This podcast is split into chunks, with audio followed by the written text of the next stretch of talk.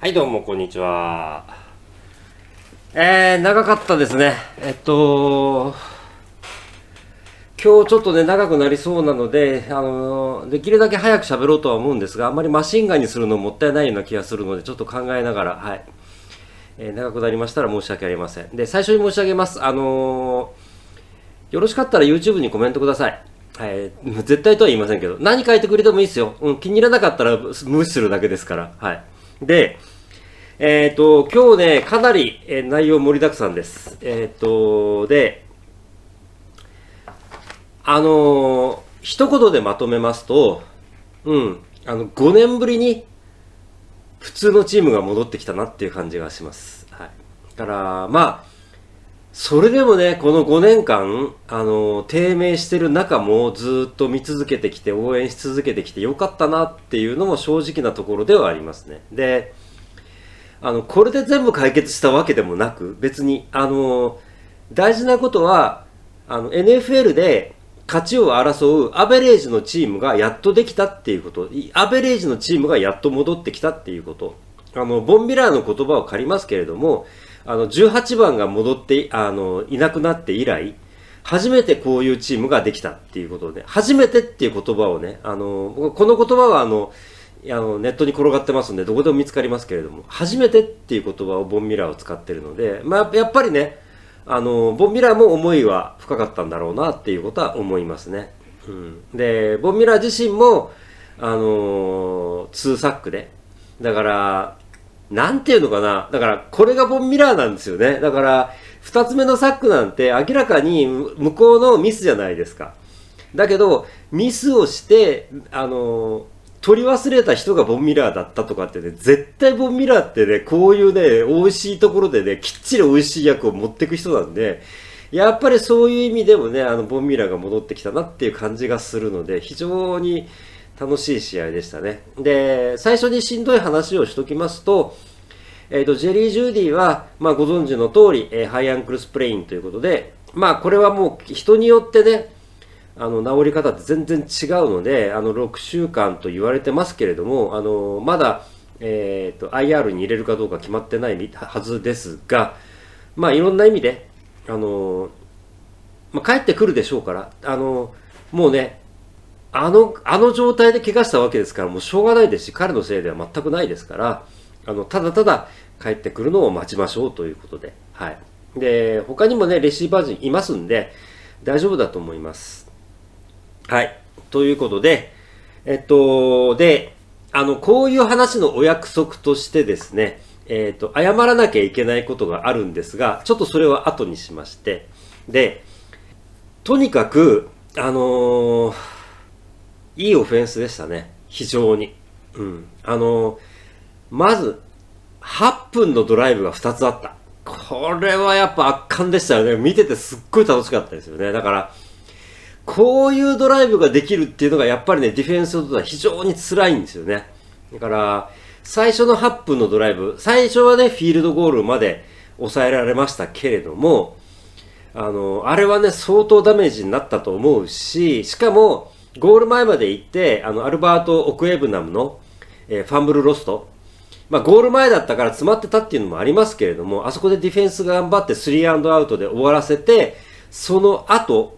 本当に去年できなかったことですね。あの、短い時間でタイムマネジメントをして、ちゃんとタッチダウンで点を取る。しかも、あの、タイムマネジメントがうまかったっていうのは、最初の方にランプレーとか、インバウンズのプレーをちゃんと入れて、時間を使って、ききっちり時間を進めて、相手に攻撃する時間を残さないように、最初に消費しておいてから、なおかつフォースダウン2で、それをクリアしてタッチダウンまで持っていくっていうね、あれは本当に、ディフェンスを折ったと思います。で、後半に入って、2回目の8分のドライブ、それでタッチダウンまで持ってって、あれがあったから、最後のメルビン・ゴードンの一発タッチダウンランにつながったので、ずっとだからジャイアンツはあのランディフェンスがしっかりしてて、折れなかったんですよね、最後まで。じりじりじりじり出てたんだけれども、効果的なランはほとんどなくて。だからずっとジャイアンツのディフェンスが頑張ってたんですけれども、最後の最後に一発ランをできたっていうのは、やっぱりこれはオフェンスがきちんと機能してたっていうことですよね。だから、最初に言いましたけれども、アベレージのチームが戻ってきたなっていうことです。だから、あの、当然、あの、今年、えっと、スケジュール楽ですし、これからどうなるかもちろんわからないですけれども。で、えっと、アベレージができたっていうことは、アベレージ、でもアベレージができたっていうことはとても大切なことで、え、で、今日ね、アベレージっていうところでね、中心に話をするつもりなんですけれども、あの、NFL のアベレージってね、すごくやっぱりね、あの、レベルの高い話で、アベレージが悪いっていう話では決してなくて、今までブロンコスは5年間アベレージになかったっていうことですから、特にオフェンスがね。だからそれは非常に大きかったなっていうことは思ってますね。うん。で、テリーも、あのー、アベレージなんですけれども、アベレージを持ってるってことが 本当に大切だっていうことをね、非常に感じた今日の試合でした。だから、これでプレーオフに挑戦できる権利ができたなという感じはします。もちろん、挑戦できる権利ができたという話で、絶対プレイオフなんてことは言いませんけれども、まあ、これから先が楽しみだという話ですね。うん。だから、少なくとも、地区内でね、あのー、全チーム相手に1勝1敗ぐらいには持ってってくんないと、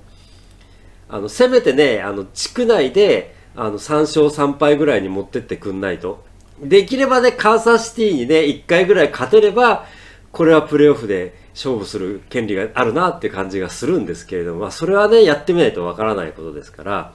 はい。まあ、楽しみに今シーズンを見ていきたいなと思ってます。だから、まあ、いろんな意味で、うん、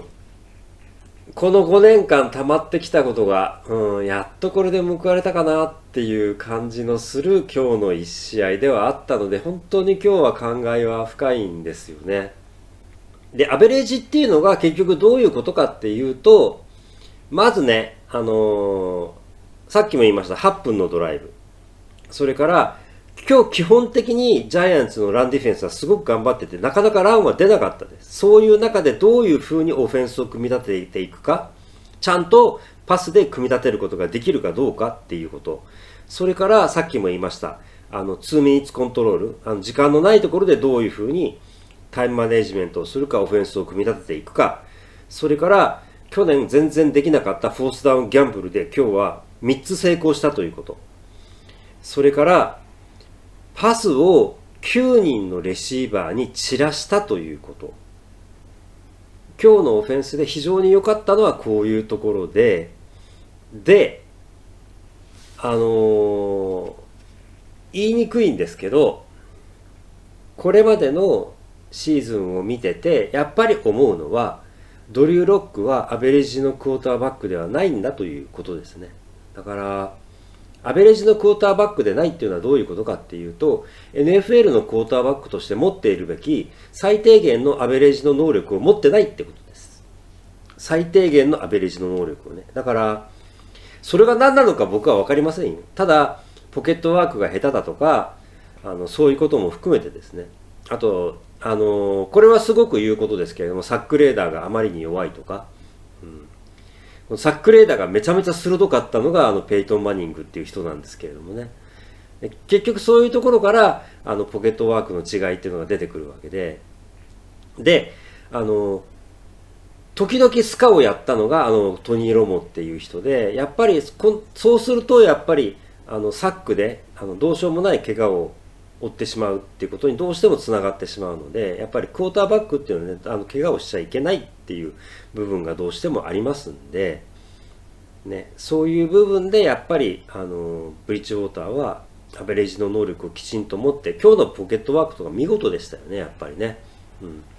で、サックも受けましたけど、2つ。でも、見てて危なっかしさのないサックでしたから、あれはもうしょうがないなっていう。もちろん判断の悪さはあっただろうとは思いますよ。思いますけれども、でも、あのサックは見てて全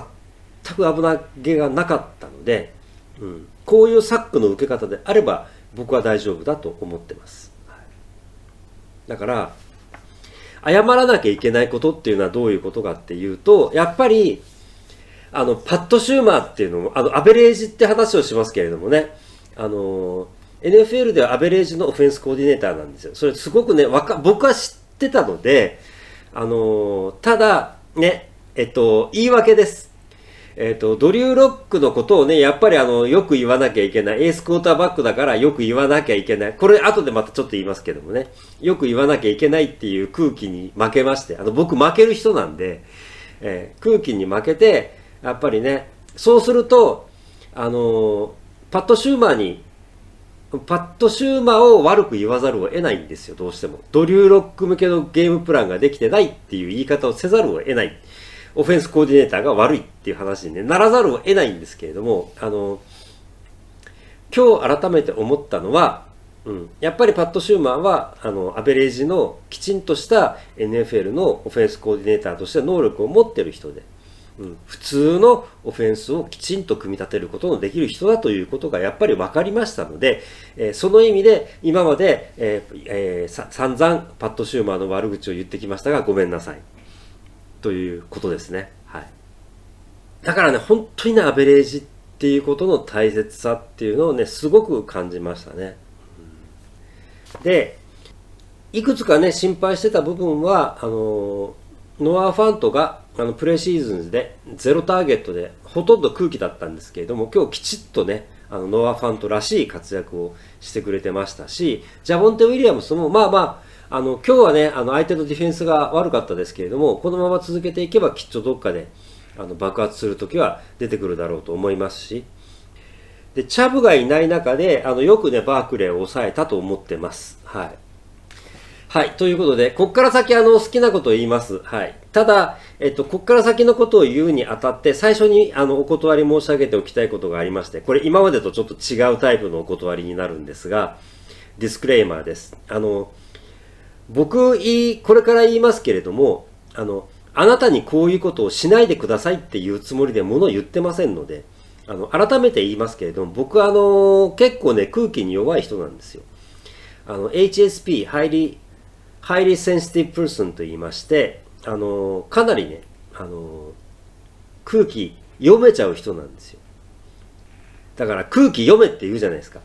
あれね、すっげえプレッシャーになるんですよ。なんでかっていうと、あの空気読めっていう人は、お前読めてないから読めっていうつもりで言ってるかもしれないんですけれども、空気読めてる人からすると、あの、読めてるからもう無視できないっていう状態になるんですよね。だからその空気に負けてきたっていうことがね、自分でも非常に、あの、悔いたり後悔したりね、あの、してる部分があるので、だから、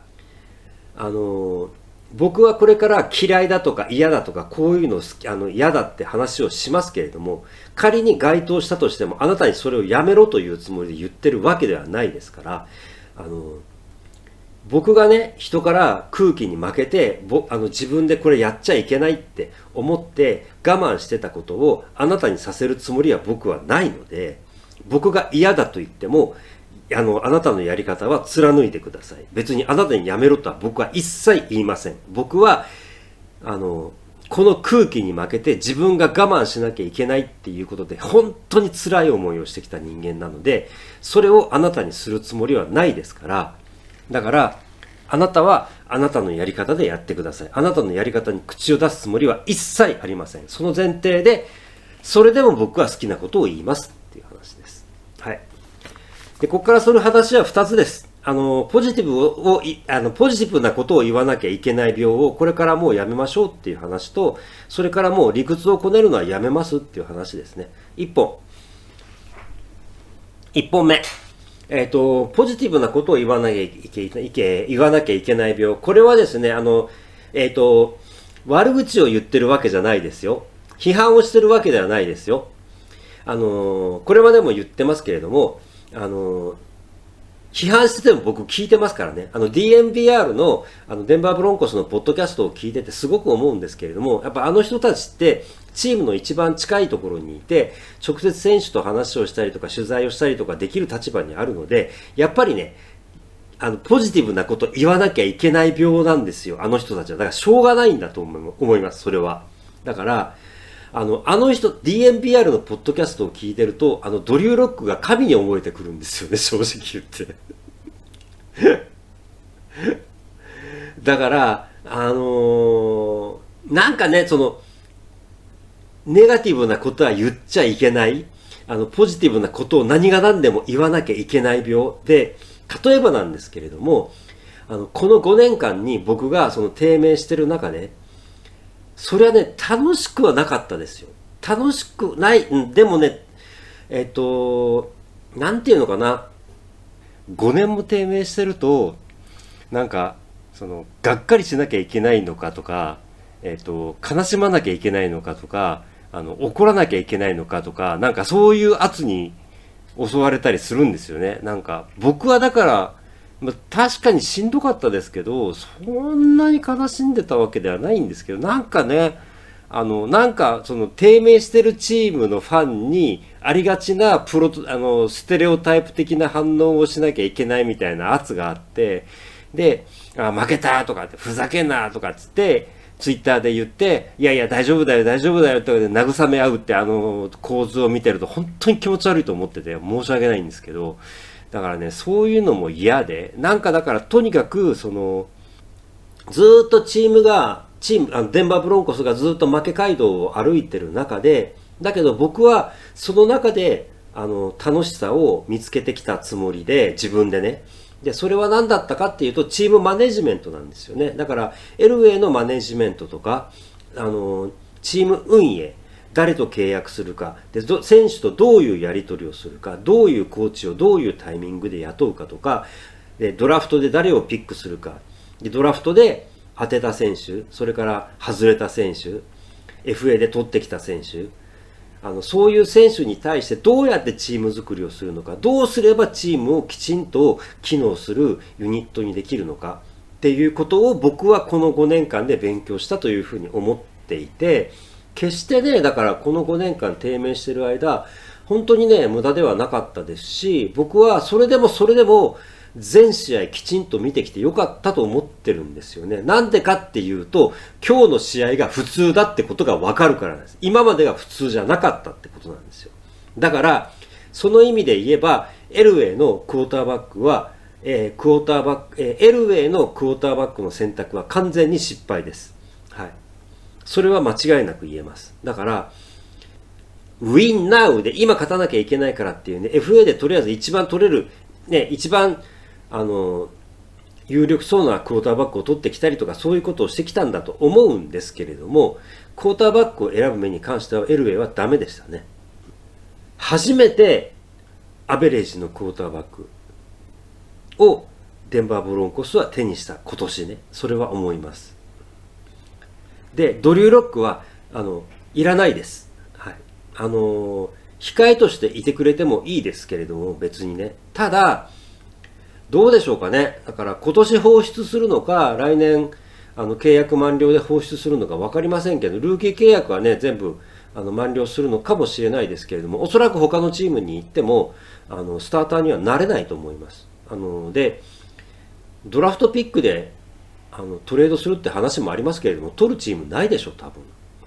テディがね、7巡だってことを考えれば、ドリューロックに7巡出すチームないと思いますけどね、僕は。まあ、わかりませんけど、それは、あの、契約、ね、あの契約交渉次第なので、あの、控えクォーターバックに7巡出すチームもあるかもしれませんので、それはわかりませんけれども、まあ、あの、オズワイラーにね、あの、70ミリ、72ミリオンを払ったチームがあるわけですから、どんなことでも起こりうる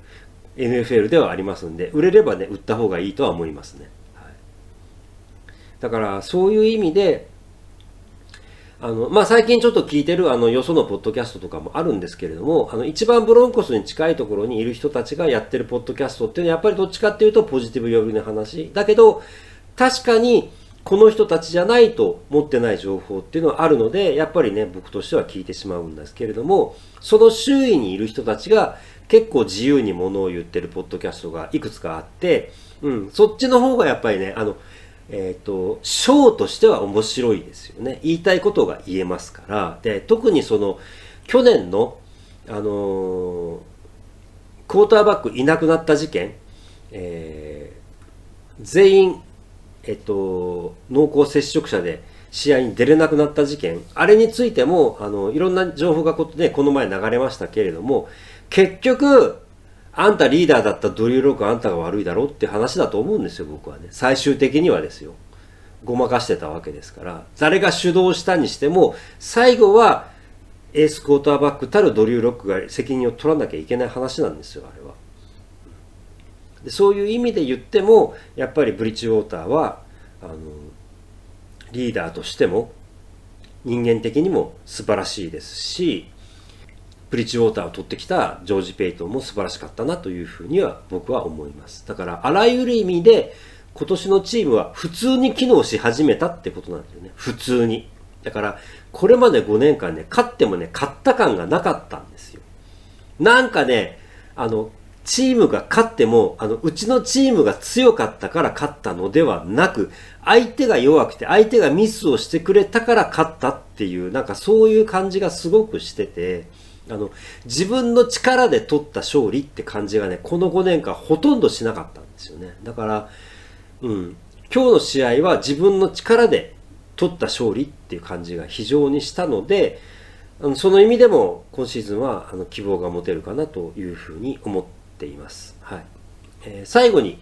えー、もう一つ2本目ですね、えー、理屈をこねるのをやめたっていう話です。えでこれはですね、あの、アメフトっていうのはそういう部分があるので仕方がないと思いますし、繰り返しになりますが、あなたにやめろって言ってるわけじゃないです。なんでかっていうと、僕はこれまで理屈を散々こねまくってきた人なので、うん。例えば、アメフトっていうのはあらゆる部分でスタッツが出ますよね。例えば僕は一時期、あの、PFF にお金を払って、あの、選手グレーディングを見てた時期があったんですよ。で、例えば、もっと昔になりますけれども、あの NFL のスタッツを組み合わせてこういうふうに組み合わせてこういうふうにすればこういう数字が出てこれはチームのこういう力を表すことができるんじゃないかとか自分で数値を研究して計算して作り出したりとかしてた時期があったんですよ。だから NFL っていうのはそういう意味で言えばすごくオタクアイテムであってオタク向きのスポーツなんですよね。あらゆるスタッツがあって、あらゆる数字があって、で、それを語るに値するだけの数字っていうものが用意されていて、で、あの、オフェンスもディフェンスもすごくあの、スキームが複雑で、本当に沼ですよね、これはある意味。だから知識を極めて極めていけばどんどんどんどん先へ行ってもどんどん多分ねものすごくアメフトのことを詳しい人でもまだね全然自分で足りないと思ってる人はいると思いますよ。僕はもう途中で諦めちゃったんですけれどもであの正直あの今ね あの、まあ、ご存知の方はいらっしゃると思いますけれどもあの英語とフィンランド語をずっと勉強してるんであの、フィンランド語ってね、文法がめちゃくちゃ複雑なんですよ。だからもうね、あの、複雑でややこしいルールっていうのね、とかね、あの、複雑でややこしいスキームっていうのはね、フィンランド語で十分なんで、もうとてもじゃないけどね、あの、NFL のね、あの、スキームなんてもうやってられませんね。っていうのもあるんですけど、あるんですけど、ただね、僕がほんと最近思うのは、これね、なんでか自分でもわかんないんですが、あの、なんとなく、あの、多分ね、僕そうは言っても30年以上アメフト見てるんで、ね、ずっとずっと必死で見てたわけじゃないですし、本当にこうやって必死で見てるのってここ7、8年ぐらいなんですけれども、でも、あのー、見ててなんとなくわかるんですよ。だから、理屈わかんない。カバー1とかカバー2とか知りませんよ、はっきり言って僕は。うん。あの、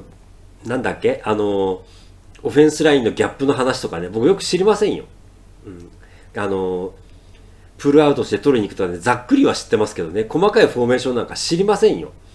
だけど、で、そうだね、もう一つ言えば、例えばコーチズフィルムなんか見てませんよ。僕はあのゲームパス払ってますけど。だけど、なんとなくね、やっぱね、アメフトってその理屈を極めていく部分っていうのはすごくあるんですけれども、あの、フィジカルスポーツなんで、やっぱりモメンタムのスポーツなんですよね。だから、その、スタジアムの雰囲気、あの、完成とか、やっと今年からね、あの、フルスタジアム、あの、フルアテンダンスの試合が戻ってきましたけれども、完成の雰囲気とか、あの、そういうもの全てを感じて、チームの流れとか雰囲気とか、そういうものを感じて試合を見てると、あ、これだっっていうポイントがやっぱり見えるんで見えない時もありますよ、もちろんね。だから、あの、いろんな人がいれば、あの、この人はここが見える、この人はここが見えるとかってなったりする時はあるので、別に人が見ても僕は全然詳しくない。僕は別にあの、そういうところでオフ、あの、スキームのね、オタクになるつもりは僕はないので、ただ、あの、すごく感じたのは、僕はね、あの、前回のスーパーボールで、あの、タンパベイが負けると思わなかったんですよね。だからここ数年のスーパーボールを見ててもやっぱり大体ね僕の思ってることって当たってるのであの全体としてその感じる空気を感じるその試合の雰囲気を感じるオフェンスラインとディフェンスラインの押し合いをそれをねいちいちいちいち細かい動きを見るんじゃなくって全体の流れを見てるとなんとなくねここだっていうところがね見える瞬間があるんですよ。だからそれをねやっぱり見てるのがすごく楽しいので、だから僕はね、あの、もう理屈を追うのはやめました。うん。もうね、いい加減年ですし、長いんで。だから、あの、スキームとかね、スタッツとかそういうところに行かないで、あの、で、せっかくね、あの、少しずつリスニングスキルが上がってきて、ポッドキャストもね、あの、まだまだ全然聞き取りきれてないですけれども、だいぶ聞き取れるようになってきたので、そういうところから、だからね、DMVR をね、あの、結構僕悪く言ってますけれども、聞いてるんですよ。やっぱり。空気はすごく楽しいので、だから、そういう空気とか、あのね、周りの、周りの人の DMBR とか、マイク・クリスとか、まあ、クリス・ドロップとか、そういうポッドキャストも聞きながら、選手個人のね、選手個人のね、インタビューとかね、本当に聞き取りづらいんですよ、あれ。勘弁してくれよっていうぐらい。なんだけど、あの周りの人のちょっと周りの人のねどっちかっていうとあの YouTuber ポッドキャスターって言われるような人たちのポッドキャストを聞いてるのもね非常に楽しいのでやっぱねシーズン始まると楽しい。それからやっぱりねこの5年間低迷してる間それでも諦めないできちんと見てきたっていうことが今年非常に楽しさになってるんじゃないかなって思う部分ではありますのでなあの、これでね、あの、即、あの、プレーオフ、スーパーボールとかね、簡単にいかないと思いますよ。うん。ただ、あの、去年できてなかったことが今年はできるようになった。それはね、やっぱり、クォーターバックです。それに関しては、あの、最後に、これちょっと付け足しになりますけれども、あの僕はやっぱりどっちかっていうとヘッドコーチのリーダーシップっていうのをすごく大事に思ってる人でやっぱりヘッドコーチはすごく大事でもちろんねコーディネーターもすごく大事なんですけれどもだけどプレーをするのはやっぱり選手でそれをねすごく感じたのはあのずっとペイトリオッツでオフェンスコーディネーターマクダニエルズって状態でトム・ブレディを見見てきたわけじゃないですか。でタンパベイに行って、ブレイディのプレイって基本変わってないんですよね。だから、やっぱり、えっと、オフェンスコーディネーターやコーチが選手の能力にちょっと乗せるって、このちょっとがすごく大事って、特に勝ち負けを左右するのに、このちょっとがすごく大事っていう部分は、すごくあるんだろうなとは思うんですけれども、やっぱり、プレーするのは選手なので、選手がダメだったらどんなにコーチが良くてもダメだということを改めていや分かってたことなんですよ。だけど改めてそれを悟るっていうのはそれはそれですごくね大事なことだしああなるほどなっていうのはね楽しい瞬間ではあったのでそれはねあのお話をしたいなと思う部分ではあったわけです。だからだからこそねドリューロックはダメだっていうんです、うん、そしてあのー、今年僕はまだこれね全然諦めてないですから、あのー、ジャスティン・フィールズとマック・ジョーンズを指名しなかったブロンコス。もちろんねテディ・ブリッジウォーターで僕文句ないですよ。もともと僕はあのブリッジウォーターのファンですから全く文句ないですよ。ただスーパーボールへ行くためにブリッジウォーターで十分なのっていう話はしますけれどもそれはまだこれから先の話なのでブリッジウォーターでスーパーボールに行ける可能性は十分あると思ってますんで、うん、それについてはまあ前の YouTube でも若干喋ってますんであんまこれ以上喋りませんけれども、うん、だからペペイトリオッツがマック・ジョーンズをスターターに指名したっていうことをね、僕は非常に楽しみに見てます。ブロンコスが指名しなかったマック・ジョーンズ、そしてジャスティン・フィールズがこれからどうなるのかっていうことはね、非常に興味を持って見てます。特にマック・ジョーンズ。これからどうなるのか、マクダニエルズがどう育てていくって、どう育てていくのか、非常に興味を持ってます。だから、これで、あの、ベリチックが、要するに、あの、ペイトリオッツ王朝を築いたブレイディは、ベリチックの元を離れてもスーパーボールを取れました。じゃあ、ベリチックはブレイディがいなくてもスーパーボールを取れるのか。これはね、非常に僕はね、楽しみに見ています。ということで。やっぱりクォーターバックだという話ですね。だから僕はね、あの、LA のマネジメントを、マネジメントを全部ね、どうこう文句言うつもりはないんですよ。僕はもともと LA のファンですし、で、あの、そうは言っても、あの、LA ドラフト下手でしたけど、ここ数年良くなってますし、ね、あの、今年、あの、活躍してる選手たちの大半は LA がドラフトで指名した選手たちですから、うん、良くなってたんですよ。コーチン、えっ、ー、と、ドラフト指名に関して、選手のスカウティングに関して。ただ、LA がダメだったのは、クォーターバックを選ぶことでしたね。LA が成功したのは、ペイトン・マニングと契約したこと。クォーターバックに関してはそれだけでしたね。まあ、それが大きかったんですけどね。それがスーパーボールにつながったわけですから、全然構わないんですけれども。ということで、えー、ジョージ・ペイトンの今後の手腕にもぜひ期待したいですし、あのきちんとユニットとして、えー、機能し始めた時にビッグ・ファンジオがどういうえー、手腕を見せてくれるのか今シーズンちょっと楽しみにして見ていたいと思います。ということで、おそらく来週もまた何か喋るんではないかなと思います。こんなに長くはならないと思いますが、えー、できれば今週、えー、今シーズン、できる限り、えー、毎週こういうものを作っていきたいなと思ってはおります。ぜひ、また来週お目にかかりましょう。またいらしてください。失礼いたします。あ、そして最後にコメントをお待ちしております。繰り返しますが。はい。またお目にかかりましょう。失礼いたします。